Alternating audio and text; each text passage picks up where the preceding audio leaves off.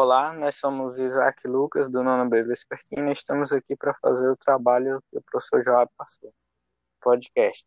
Nosso, no nosso podcast, nós decidimos falar a respeito dos jogos no Brasil e como eles são tratados, o que é o mercado de jogos, que é muito pouco abordado e muito pouco se conhece. Dá um oi aí pra galera, Lucas. E aí, galera? Então, É, então vamos lá, para a pauta. É, o mercado de jogos, ele atualmente é o maior mercado de entretenimento mundial, chegando a movimentar 120 bilhões de dólares por ano. Não milhões, mas bilhões. Sim, é dinheiro pra caramba. Vale assim- muito mais do que muitas empresas. superando as duas, as duas maiores indústrias, se não me engano, consideradas é, no mundo, que é a indústria cinematográfica e a indústria musical, juntas. As É, duas as duas maiores indústrias do século passado. juntas. juntas. É uma marca incrível para um mercado que cresce tanto em tão pouco tempo. É, só que a gente tem algumas, alguns pontos para falar a respeito do Brasil, né? Porque, para quem não sabe, o Brasil tem grande participação, não financeira, mas em quantitativo de jogadores. E nem tudo O são flores. quantitativo de jogadores do Brasil é gigante. Ele é o sétimo maior do mundo. É, e como nosso colega Lucas disse, nem tudo são flores. Pode explicar para eles por quê, Lucas? É, Tudo acontece por conta dos impostos.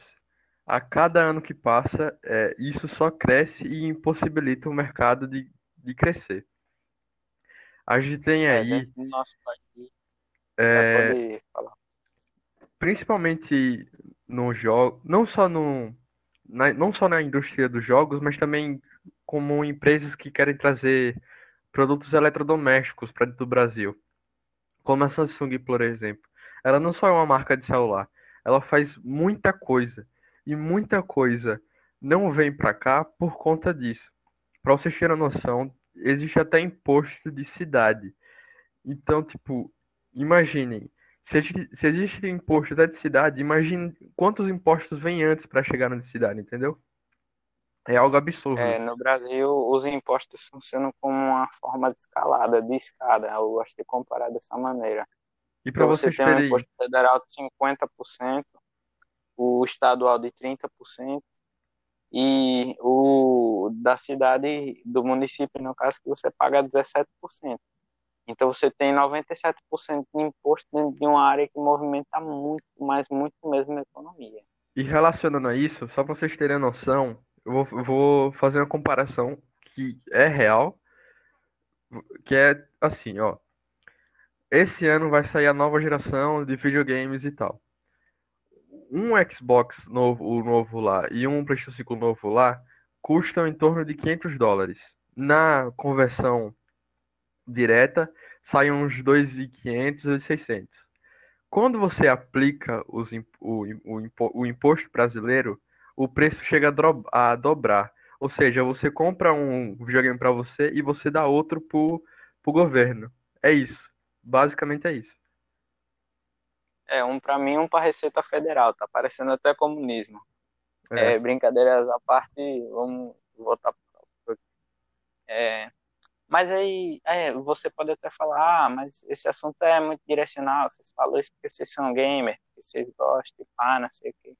Não, se você for observar, como a gente já falou, é um mercado que movimenta muito. Tá, mas e se taxar vai movimentar mais ainda? Não especificamente. Primeiro porque já tiveram várias empresas que saíram do Brasil, inclusive empresas grandes. Quem nunca ouviu falar na Sony? É famosa por suas câmeras, a Sony, dona do PlayStation. Inclusive, Televisões. a única divisão, é, televisões também, bem lembrado, televisões de altíssima qualidade. A única empresa que, é, a único setor da Sony que permanece no Brasil é o PlayStation.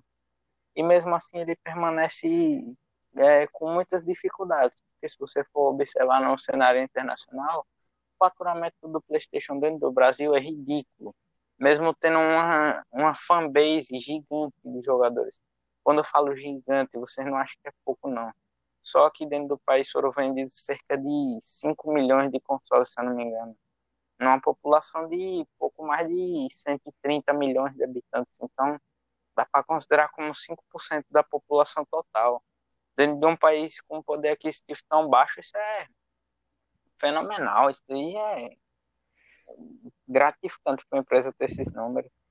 Mas quando você olha os números de faturamento, está lá embaixo. Por quê? Porque além da empresa pagar o imposto para ela estar tá aqui, ela paga imposto para vender o produto, paga imposto. Pra... Essa não paga imposto para pagar mais imposto, mas daqui a alguns dias vai ter isso daí também. É... E assim. Fora a geração de emprego, né?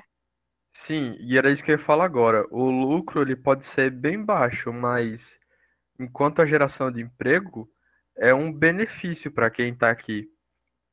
Porque a cada dia que passa, o mercado só cresce e a população também só cresce. E a gente vai criando mais pessoas que são mais fãs e que se profissionalizam disso, entendeu? E elas vão correr atrás. Isso.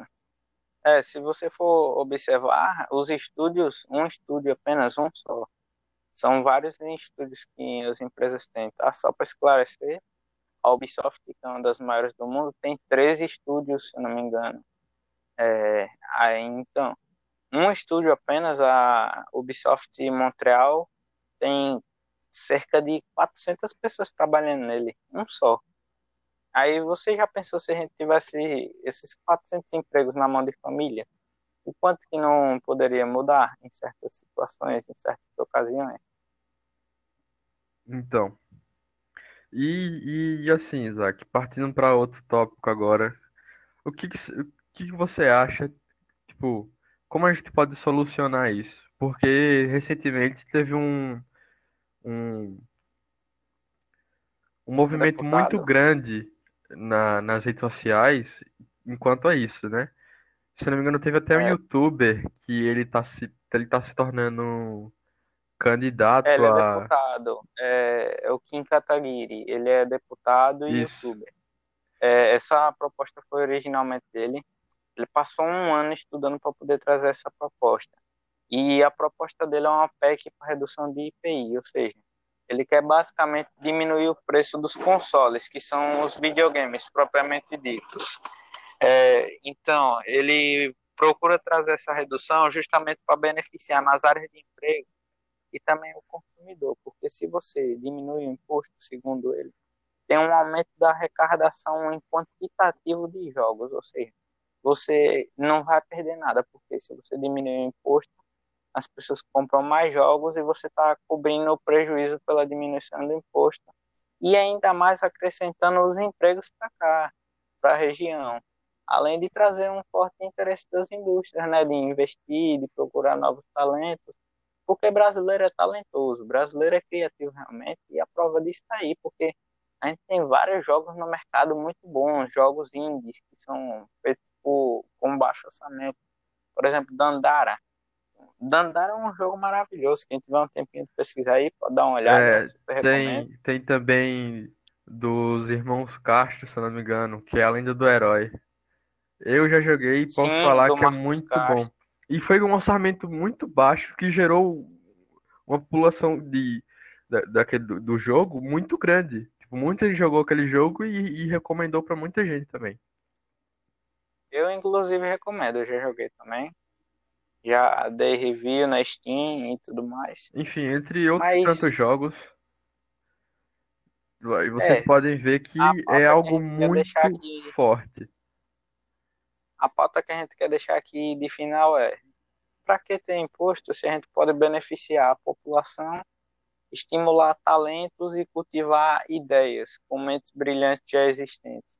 A gente basicamente só precisa é, não investir, mas tipo, parar de taxar. Basicamente é só ter boa vontade, votar em gente boa, é sempre É só apoiar a Colocar... galera que quer mudar o futuro do nosso Brasil. Porque pense com a gente. Isso. Com um simples com um simples jogo, a gente consegue mudar o futuro, a gente pode deixar o Brasil desenvolvido. Imagina, se, se todo, é, todos os apoios que está acontecendo na internet e, e os deputados conseguirem é, mudar isso, a gente pode mudar o Brasil, entende? É, como é uma área do lazer, que é uma área relativamente fraca no Brasil, que não tem nada muito grande nesse sentido, é, pode acrescentar e muito no nosso é, esqueci, IDH. Pode acrescentar cerca de 0,30% ou 30 pontos percentuais, se eu não me engano, segundo uma pesquisa. Depois a gente pode deixar tudo numa descrição aí, eu não sei, deixar de referência para o professor para ele poder passar para os interessados. Mas a gente já excedeu o tempo, se não me engano. Sim. Me desculpem aí. E é isso. Muito obrigado pela atenção. Boa noite a todos.